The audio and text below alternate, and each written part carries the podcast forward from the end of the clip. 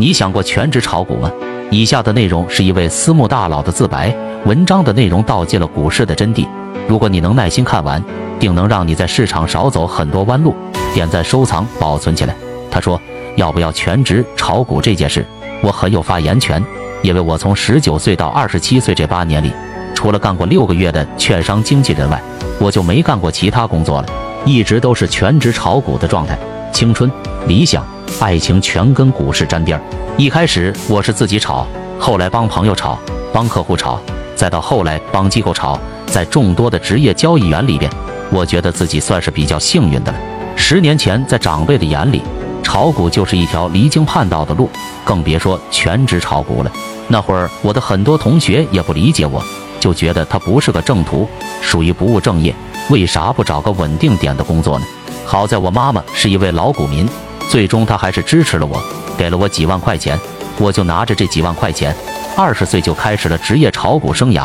我知道现在很多年轻人不喜欢出去打工，再加上股市里这几年也出了这么多传奇人物，动不动什么八年赚二十个亿什么的，听着就很让人热血沸腾的。因为十年前我和大家一样，但是你所能听到的传奇故事是极少数的，这在统计学里边叫幸存者偏差，都觉得自己是天选之子。因为挂掉的那些全职交易者是不会被人看见的，那全职炒股也是个职业。我作为过来人，想给大家点建议，希望你少走点弯路，想清楚全职炒股这件事。第一个，先解决生存压力问题。你当下有没有很大的生存压力？这一点十分重要。如果你的生存压力很大，你的操作一定会走形，你的心态一定会不好。你拿着等米下锅的钱来炒股，这不叫赌，叫什么？所以，第一条，我就建议你先解决掉生存压力，再慢慢过渡到全职炒股这件事是比较科学的。第二个是地域问题，你身处哪里也很重要。我真不建议大家跑去一线城市去全职炒股，当时我就犯了这个错，去一线城市，然后全职炒股，简直是浪费资源。那互联网这么发达，最好你就是在老家吃饭啥的，还能多蹭蹭家里的。如果和父母住在一起就更好了，不用担心吃饭问题。你就有更多的时间来专注的研究交易了，那你取得成功的速度也会快于其他人。第三个家底问题，你得盘算盘算有多少钱够你亏的。徐翔前几年炒股还亏呢，你的话至少得拿出三年不赚钱做准备，看手里的存款够不够自己三年吃喝了。如果没问题，那就可以。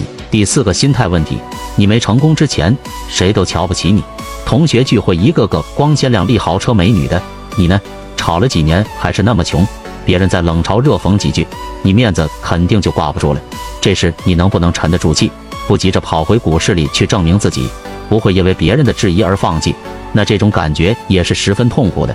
你的心态能不能扛得住也很重要。第五个，自己具不具备冒险家精神，愿不愿意拿青春去赌明天？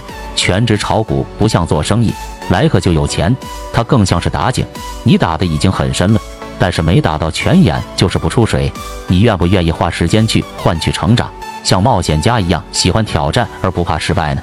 第六个就是坚持学习复盘，股市有时候更像是一个大学校，根据你的成绩分出三六九等，最底层的还是大多数的散户，俗称为老韭菜，因为是不确定的市场，所以每天面临的市场变化也是不可预知的。但是有一点是可以肯定的。高手与高手之间的操作思路都是存在共性的，虽然手法上不同，但是交易理念上存在很多一致性。多研究游资前辈留下的语录心法，结合自身打造一套属于自己的交易系统才是硬道理。我相信每一个选择全职炒股的人，都是梦想在股市里实现财富自由的人，因为真的有人做到了，过上了安逸富足的生活。可你别忘了，越是这种大好事，取得成功就越难。因为这个职业每天都在和不确定性对抗，在风险与收益之间来回奔跑。全职炒股就等于和魔鬼签订了契约，你想象不到你要面对多大的困难和挫折。那些成功的大神们也未曾一马平川，都是在股市里粉过身、碎过骨，然后涅槃重生。如果你想全职炒股，我建议你考虑清楚，努力把上面提到的几点解决好，让交易生涯充满科学性与创造性，而不是充满压力和怨气。反而让炒股毁了你本该灿烂的一生。